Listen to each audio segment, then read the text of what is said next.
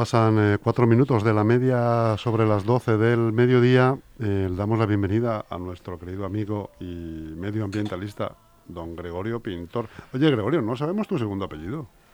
¿A Pues- qué se debe eso? Eh, porque, vamos, eh, mm, me llamo Gregorio Pintor Dargel. Dargel. Dargel, sí, señor. sí, sí. Es un apellido, solo hay 51 personas en España. que Sin apóstrofe, ¿no? No, sin apóstrofe. no. Yo durante mucho tiempo pensé que, era de Argel, de Argel, la ciudad de Argelia, pero no. Yo sé que mi un antepasado mío eh, vino de, de Francia, ¿no? de, un pueblecito que se llama San Proyer de Saler. En 1870 salió de Francia y se instaló en, en un pueblo de la Comunidad de Madrid porque era panadero. Era eh, Navalcarnero, se instaló en Navalcarnero y fundó la familia de los Pulgas. Nos llamaban allí, a mi familia, los Pulgas, porque ponían siete vacas, siete vacas, no, perdón, siete mulas a beber. eh, iba mi, mi bisabuelo y las saltaba todas y se quedaba sentado en la última. Entonces éramos los Pulgas. Bueno, historias de, de Historias familia. sí. ¿eh? Bonitas historias, sí, señor. Sí, pues esos eran los de Argel, que lo- los llamaban los Pulgas. Sí, señor. Bueno, eh, hoy día 30 de junio es el Día Mundial de los Asteroides. ¿eh? Eh, y bueno, pues el segundo lugar vamos a tratar la- una breve revista medioambiental, hoy monográfica, porque eh, va a venir, vamos a, entrevistar a, Elena. Elena es una compañera del Ayuntamiento de Leganés. Bueno, ya es compañera, se ha acabado su contrato, pero bueno, nos va a hablar sobre su- un, trabajo que han hecho como desde la Delegación de Sostenibilidad.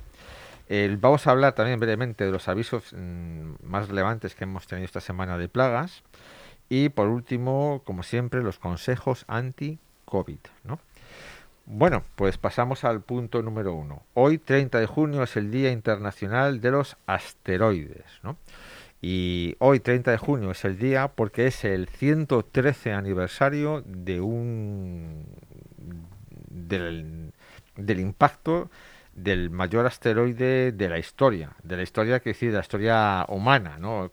Escrita, ¿no? de los últimos 2000 años, ¿no? Y estoy hablando del impacto de Tunguska. ¿Te suena, Jesús, o no te suena? Sí.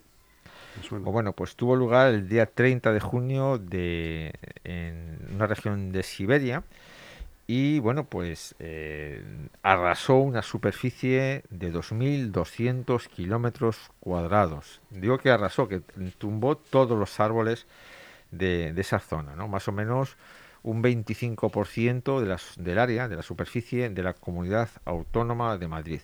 Y fíjate, era un asteroide relativamente, bueno, relativamente no, pequeñísimo. Se estima que tenía unas dimensiones de 40, mm, 40 metros de diámetro, ¿no? Entonces, eh, entendiendo como entendemos por eh, la definición de asteroides, que son como cuerpos rocosos, eh, carbonáceos o metálicos que orbitan alrededor del Sol y que tienen una, un- una superficie, un diámetro entre 50 y 500 metros cuadrados, pues este era un asteroide minúsculo y devastador. Eh, los asteroides se clasifican en, varios grupos, ¿no? Eh, normalmente la mayoría orbita en el cinturón de asteroides, ¿no? Que es, eh, un, área que está entre Marte y Júpiter y que también giran alrededor del Sol. Hay otro grupo de asteroides que son los troyanos, que se, que se mueven en torno a la, a la órbita de Júpiter. Hay otros que son los centauros, que se encuentran en la parte exterior del sistema solar. Y hay otros que son los más preocupantes, que son asteroides coorbitantes de la Tierra, que son aquellos que son capturados por la gravedad de la Tierra y que orbitan durante muchísimo tiempo y bueno, a veces se acercan y otras veces pues se alejan. Algunas curiosidades de los asteroides es que, fíjate, eh, hay una teoría muy bonita, muy a mí me llamó muchísimo la atención, y es que toda el agua que hay en la Tierra, mm, incluso el agua que, de la que estamos formados, el 70% de nosotros somos agua, proceden de los asteroides y de los cometas que chocaron contra la Tierra pues al, al principio de la formación, ¿no? Y otra cosa muy curiosa es que los asteroides pueden provocar y han provocado catástrofes ¿no? Eh, en, la Tierra. ¿no? Entonces, de hecho, se dice que la, prevalencia de los mamíferos sobre los reptiles tuvo lugar a partir de hace 65 millones de años con el impacto, el famoso impacto de, la península de Yucatán. Y bueno, pues eh, mm, es importante también subrayar, es importante también subrayar que el, la NASA, la NASA, pues ha identificado 16.000 asteroides cerca de la órbita de la Tierra. Es por esto que mm, días pues como el de hoy pues hacen hacen falta para concienciar a la población. Evidentemente poco podemos nosotros hacer para evitar un me refiero el común de los oyentes, ¿no? Pero sí que podemos eh, prevenir, prevenir o evitar peligros, ¿no? Es decir, si, si vemos un Dios no lo quiera y es posible que, nunca ocurra, eh, una, una, luz brillante en el cielo, hay que alejarse de las ventanas y eh, no mirar directamente. El último asteroide grande eh, fue en Rusia hace, hace aproximadamente tres años y bueno, pues causó más de 1.500 heridos y era un asteroide que tenía un diámetro aproximadamente de 14 metros. Entonces, bueno, pues decir también que eh, la NASA eh, estima que mm, se requiere aproximadamente 10 años de anticipación para prepararnos ante un impacto inminente. Y intentar, mm, o sea, prepararnos sobre las consecuencias e intentar desviar la órbita. De hecho, en el año, el año que viene va a haber un, va a haber un, se va a poner en marcha un programa que se llama la, la, misión DART, ¿no? que lo que va a intentar es desviar la trayectoria de un asteroide. Es una especie de ensayo pues para prevenir este tipo de catástrofes en caso de que, de que, de que ocurra. ¿no? Y bueno, pues poco más eh, relativo a, al tema este del Día Mundial de los Asteroides. No sé si tienes alguna pregunta, Jesús. No, en principio no tengo ninguna, ninguna pregunta. Sé que lo que no sé si tienen que ver los asteroides con el, el cambio climático. No, pero no si tiene nos, nada que ver. Si, ¿no? nos, vamos a ver, si nos impacta a uno, pues por, por, supuesto que cambia el clima. Ten en cuenta que la nube de polvo que se genera, pues eh, va es lo que ha pasado, es que ha ocurrido ya, ¿no? Eh, en el pasado, pues bueno, pues se genera una nube de polvo que bueno, pues oculta el sol y que baja la temperatura de la Tierra en varios grados, ¿no? Y se, provoca eh, un invierno, un invierno nuclear, ¿no? Lo llaman. Y pues por supuesto que tiene un gran impacto medioambiental negativo, ¿no? En la... Y fíjate, el, el, impacto que causó la, el, la extinción de los dinosaurios y, y casi del 60% de las especies hace 65 millones de, de años, pues tenía un diámetro de unos 12 kilómetros. Recordar que hay asteroides que, que, tienen que tienen cientos de kilómetros, hasta 500 mm. kilómetros de diámetro. ¿eh? Bueno, pues eh, vamos a pasar al punto número 2, que es la noticia medioambiental del día, ¿no? Y es que Leganés ha publicado una guía de adaptación de espacios públicos al cambio climático, ¿no? y la mitigación de esos impactos, la, la, mitigación del impacto del cambio climático.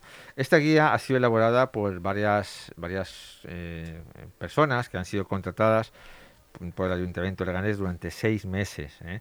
Entonces, bueno, pues eh, son María, María del Mar Ruiz Carrillo, que es licenciada en Ciencias Ambientales, Leticia Muñoz López, licenciada en Ciencias Ambientales y también ingeniero de Caminos, Canales y Puertos. Y también eh, Elena Gutiérrez Ruiz, que es licenciada también en Ciencias Ambientales y además en Ciencias del Mar. Ha habido algunos compañeros que han contribuido más, que eran arquitectos, quiero recordar. Ahora nos lo va a aclarar y nos va, mmm, va a, a, a, despejar las dudas que vamos a tener, que tendremos seguro sobre, sobre esta guía. Y para ello tenemos aquí a Elena Gutiérrez Ruiz. Hola, buenos días, Elena, ¿qué tal? Buenos días, Gregorio. Pues muy bien. Bueno, eh, ¿cuál es el área municipal que ha impulsado esta iniciativa y, y por qué ahora? Pues esta iniciativa ha estado impulsada por la Delegación de Sostenibilidad del Ayuntamiento y el objetivo primordial que han tenido es hacer de Leganés un municipio más sostenible en el que sus espacios públicos se conviertan en lugares de estancia y paseo agradables para sus ciudadanos. ¿Qué se entiende por espacio público? ¿Las calles, los parques? Eh, Pues esas- en general un poco todo, las plazas, los parques, las calles, los bulevares, todo espacio que, en el que los ciudadanos puedan pasar o quedarse o, o pasear o que sea un lugar de estancia. Mm, bien. Eh, ¿Por qué es necesaria una guía como esta en, en Leganés? ¿Hay otras ciudades que hayan hecho iniciativas parecidas?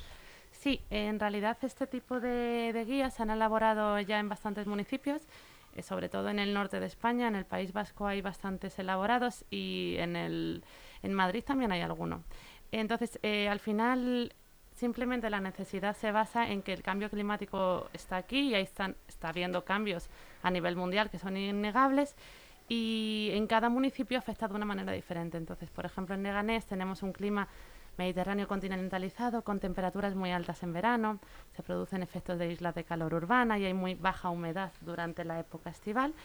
Y aparte sumamos los efectos perniciosos que se hacen al medio ambiente en todas las ciudades, como son la contaminación del aire, del suelo o la fragmentación ecológica, que es algo que muchas veces no contemplamos y es muy importante. Fragmentación ecológica, ¿qué es eso?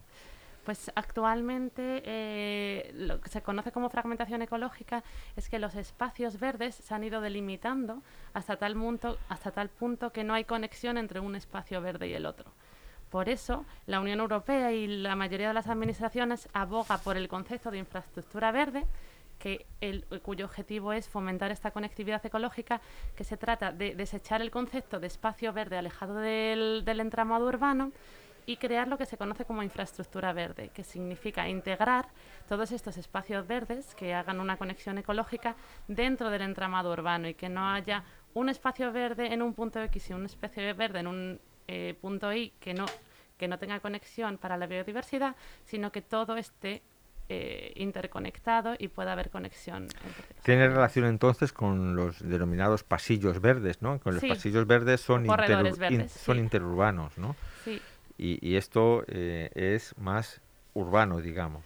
Sí, una, bueno, una de las propuestas que teníamos, pero al final entre la guía y las propuestas de las que vamos a hablar luego, los ejemplos prácticos, eh, aparte teníamos una propuesta que no nos ha dado tiempo a elaborar, que era eh, una especie de conectores verdes que fuesen desde, las principales, desde los principales espacios verdes del Leganés, pasando por el entramado urbano, creando como pasillos peatonales que estén totalmente conectados con estos espacios. Entonces entiendo que el ámbito de aplicación de esta guía es el, el- el término municipal de Leganés o, o el casco urbano de Leganés. No, el término municipal. El término municipal. Aún así, es extrapolable a todo tipo de municipios que se encuentren en la misma situación de Leganés. ¿Cuáles son los indicadores que, que habéis tomado para elaborar esta guía? Pues hemos estado, eh, bueno, hemos ido recorriendo Leganés, hemos hecho un estudio de todo el municipio y sobre todo hemos estado evaluando eh, la presencia de zonas de sombra, la presencia de diferentes estratos de vegetación en los diferentes espacios verdes y jardines, que, que eso es lo que fomenta el desarrollo, del desarrollo de la biodiversidad, la presencia del césped, que es un es- que ocupa gran parte del municipio y es un gran consumidor de agua y no favorece el desarrollo de la biodiversidad. Eh, luego también pues la presencia de lugares de estancia y de recreo para los ciudadanos. Ujú. Y bueno, y básicamente ha sido eso. Pues un poco. Y sobre todo también nos hemos fijado mucho en, en la infraestructura gris, digamos, eh, de, la, de la zona más urbana, del casco más antiguo, con calles estrechas, que imposibilita el establecimiento de una vegetación mm, más tradicional, como el corques, y donde hemos propuesto unas medidas un poquito más innovadoras para poder integrar también ahí lo que Sí. es la vegetación. Al hilo de lo que, de lo que has dicho, ¿no? Del tema este de la superficie de, de césped, ¿no? Eh, pero es, lo- que demanda a la gente. Hay que hacer una tarea de pedagogía de que el césped consume unos recursos que, de los que no disponemos y, y son muy escasos, ¿no?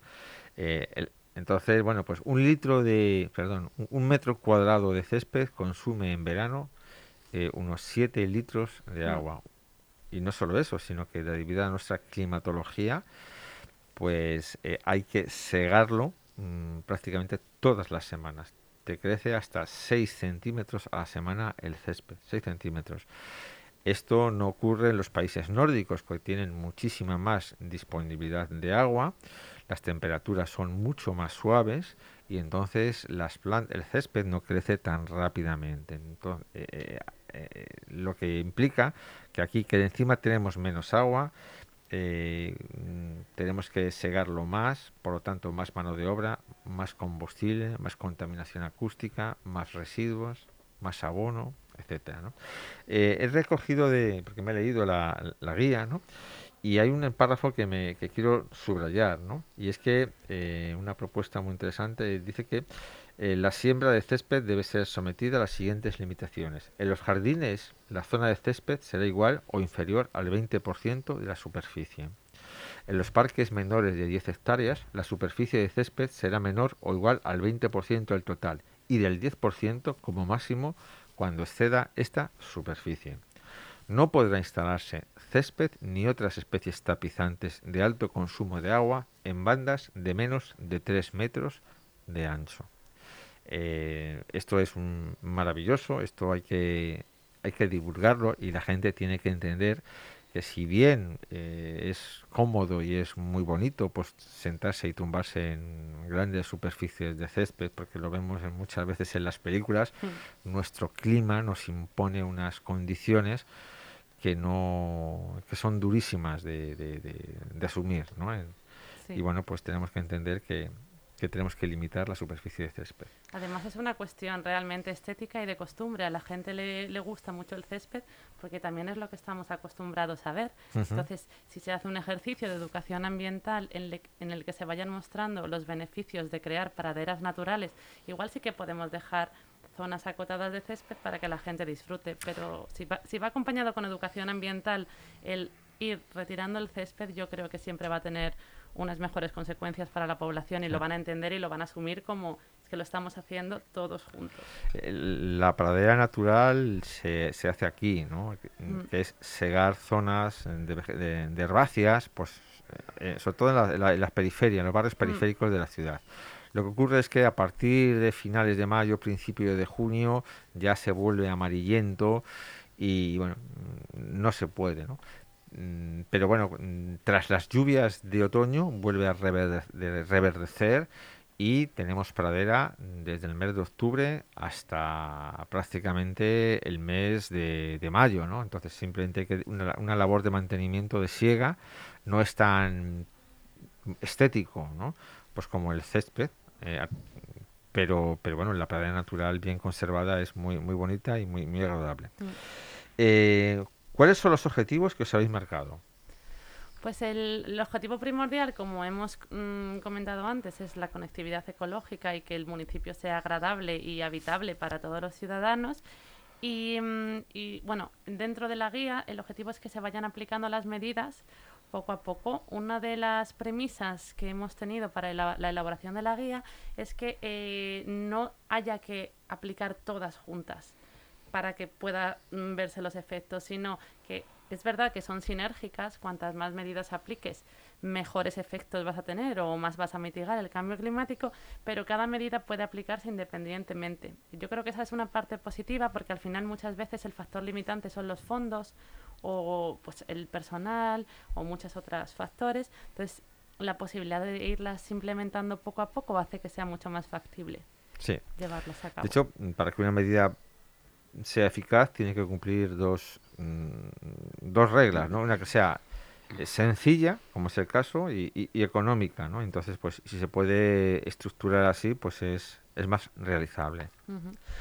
Bueno, pues eh, ¿Cuáles son las conclusiones que habéis sacado que, tiene, que tiene ese estudio? Pues eh, la verdad es que nos hemos dado cuenta que, bueno, creo que es evidente para casi todo el mundo que el cambio climático está aquí, los efectos del clima los notamos día a día y que se esperan que vayan a, vayan a peor, que todo vaya a ser... Elena, Elena, perdona que te corte. Sí. Hay negacionistas. Ya, por eso he dicho en general. No he dicho todos, he dicho en general. No lo entiendo. ¿eh? Yo, mira, eh, yo soy ingeniero técnico agrícola, en, alguna ocasión lo, he dicho, ¿no? Entonces, pues hice un estudio de un cultivo aquí en Leganés y me hice, tuve que hacer un, un plan, ¿no? O sea, un, tu- tuve que hacer un estudio climático de la ciudad tomando, eh, tomando dos, eh, los datos climáticos del aeropuerto de Cuatro Vientos y los datos climáticos del aeropuerto de, eh, de Getafe. Dos- había dos estaciones ¿no? que- eh, climatológicas. Y bueno, pues fue en el, el año, me parece que fue 86, 87. Y para hacer un estudio climático tienes que coger los datos de 30 años. ¿eh? O sea, yo cogí los datos desde el 87 hasta el año 57. El periodo libre, bueno, eran cientos de datos diferentes, ¿no? Y recuerdo que el periodo libre de heladas en Leganés era mm, desde el 15 de mayo hasta el 15 de octubre. Es decir, antes del 15 de mayo te podía helar cualquier día. 15 de mayo. Sí. Y después del día 15 de octubre te podía helar cualquier día. Entonces, eh, Ahora es inimaginable. Sí, sí. bueno, es salvo por la Filomena que ha roto la, la estadística de bajas temperaturas y demás, los últimos años que yo, bueno, pues miro muchísimo eh, el clima porque las plagas están íntimamente Mm. relacionadas con, con, bueno, con los, los ciclos biológicos de, la- de los animales, ¿no? Sobre todo los insectos. Y bueno, pues hemos tenido unos días de helada, helada de evaporación, pues a, a finales de diciembre algún día, eh, enero, pero poquitos días, ¿no?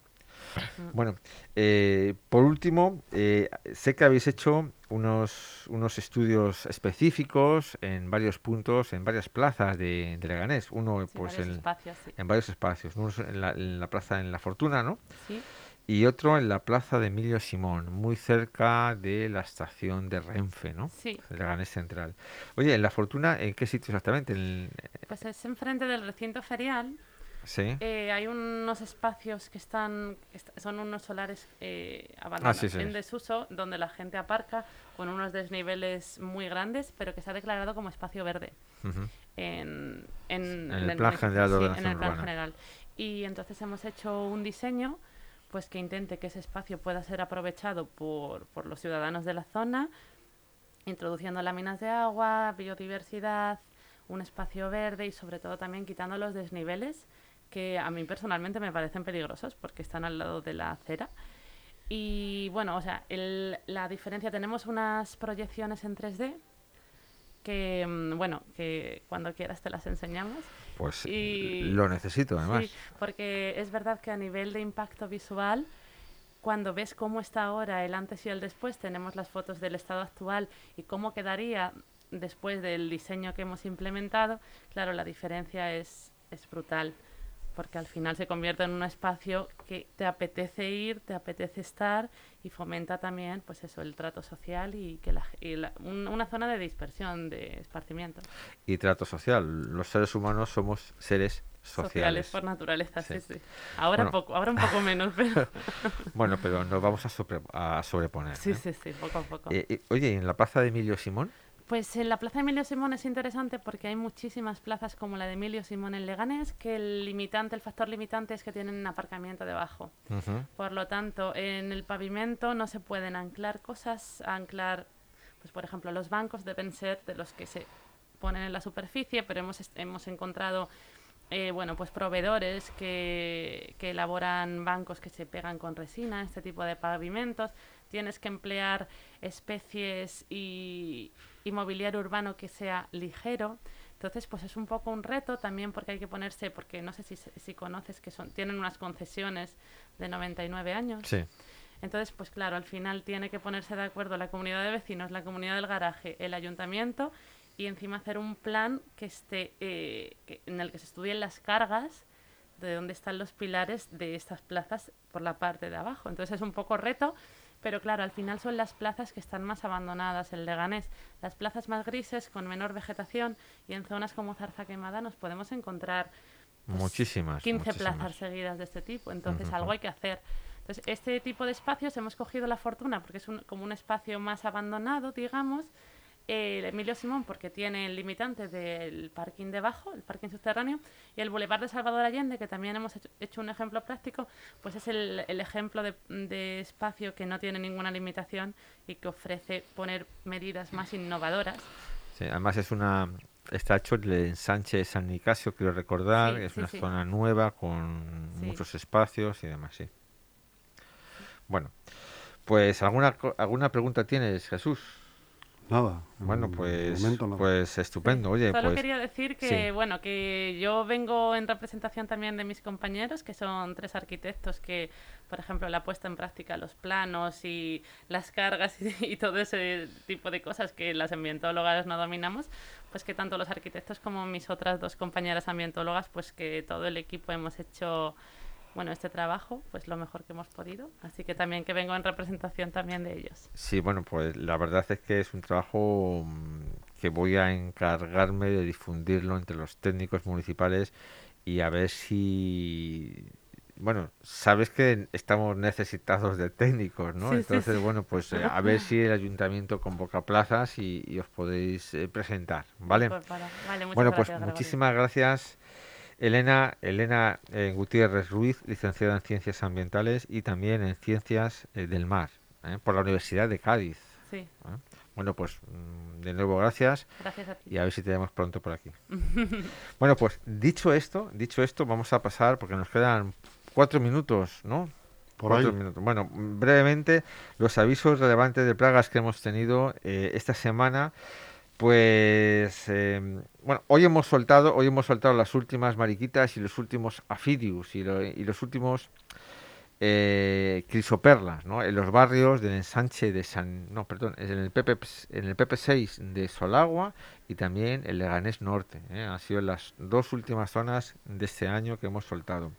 Estamos intentando repoblar de estos insectos depredadores de pulgones y de cochinillas también eh, nuestro término municipal para minimizar la aplicación de productos químicos, que prácticamente ya no usamos insecticidas aquí en, Leganés.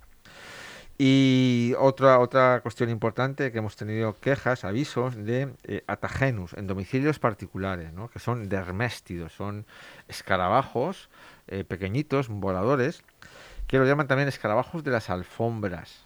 Entonces, se identifican, la gente nos llama porque ve unos gusanillos muy peludos, rayados, y entonces, bueno, pues lo confunde pues con, con bichos desagradables, ¿no? Y, bu- y- y lo son, porque originariamente estos eh, animales son depredadores de cadáveres, se alimentan de cadáveres, de pieles y demás. Entonces, eh, se meten en las casas y fundamentalmente lo que devoran pues son tejidos, ¿eh? tejidos Restos, ¿no? Sí, no, tejidos pues de cuero, eh, son también escarabajos muy típicos de, las, de los productos almacenados, eh, de incluso pues de, de ñoras, de pimientos secos, de almendras, de nueces, eh, incluso de, de carne, ¿eh?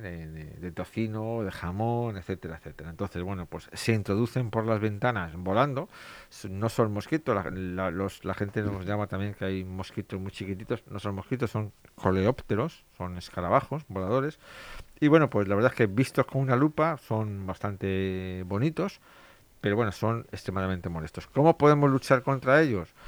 Bueno, pues eh, el, almacenaje de alimentos, lo primero que entra, lo primero que sale. Es decir, no acumular demasiados alimentos en nuestras casas y eh, asegurarnos que los compramos en sitios con garantía. Normalmente, si lo compramos pues por la calle, el mercadillo y demás, eh, se almacenan de manera más eh, peor, ¿no? digamos, y entonces es más fácil que metamos en nuestras casas esta, esta molesta plaga.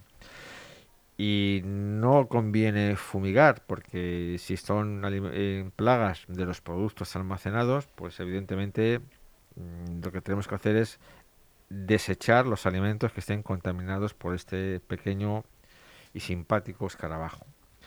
Y por último vamos a hablar de los consejos anti-COVID. Esta semana, esta semana la mascarilla no es obligatoria en exteriores, pero ojo, eso no significa que esté prohibido su uso. ¿eh?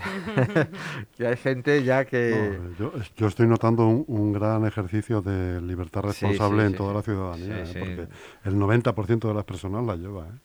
Hombre, al yo- menos en zona sí. centro, ¿no? Sí, Claro, en zona centro, hombre, hay que tener precaución porque si hay mucha, mucha, mu- mucha gente eh, no podemos no podemos mantener la distancia interpersonal y bueno pues conviene llevarla no yo lo hago Eh, evidentemente si vas al rastro o cruzas por la plaza de España o la plaza o las calles peatonales que te cruzas con muchísima gente mm, lo lógico es llevarla puesta Bueno, pues si estás solo y demás pues bueno pues pues te la quitas y eh, añadir como siempre que eh, el, virus, el virus sigue entre nosotros. La, vacunación, ya hemos pasado el 50% de la población, más del 50% de la población tiene una dosis, el casi el 38% ya tiene, tenemos las dos dosis. Yo sé que, Elena, tú no tienes ninguna, ¿no? Porque eres una niña. Ninguna.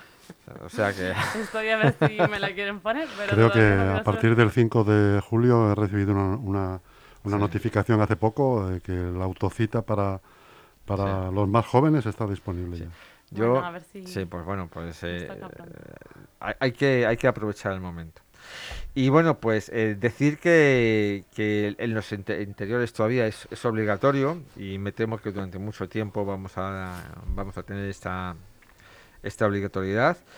Y bueno, pues como siempre, ventilar los portales en en Chus. Esto es muy importante. La mayoría de los portales de las zonas más humildes, de, de los pueblos de la zona sur de Madrid, que se crearon entre los años 80, 90, tienen las ventanas de los portales eh, que dan a las terrazas de los vecinos y estos pues las han condenado y lo que ha eh, provocado que los portales apenas tengan ventilación. Siempre que esto ocurra, lo conveniente es quitar un cristal de la puerta del portal y abrir la ventana del casetón de la escalera para crear una corriente de aire que a modo de tiro de chimenea limpie y purifique el aire, el aire interior. Si tenemos que trabajar en, en sitios pues cerrados, ¿no? Pues siempre que se pueda abrir las ventanas, en reducir los grupos de personas en, en- en espacios interiores, hablar en tono bajo en los bares y restaurantes si estamos en el interior para crear los menos aerosoles posibles, ¿no? Eh, y bueno, pues que las personas vacunadas tenemos que seguir manteniendo las mismas medidas de protección contra el virus que las que están inmunizadas, porque esto me temo, chus, que no se ha acabado. Y bueno, dicho esto, vamos a por el 57. 57 programas ya. Sí. eh, Gregorio, ¿vamos a continuar el mes de julio? Pues la semana última de julio eh, no estoy de vacaciones, pero eh, como te he comentado... Las dos eh, próximas estás, las tres las- próximas estás. Sí, las tres Pues próximas. nos estoy. seguiremos viendo, amigo. Bueno, pues muchas gracias y ya por el 57. Un placer y muchas gracias a los dos. Gracias a vosotros. All we do crumbles to the ground, though we refuse to see.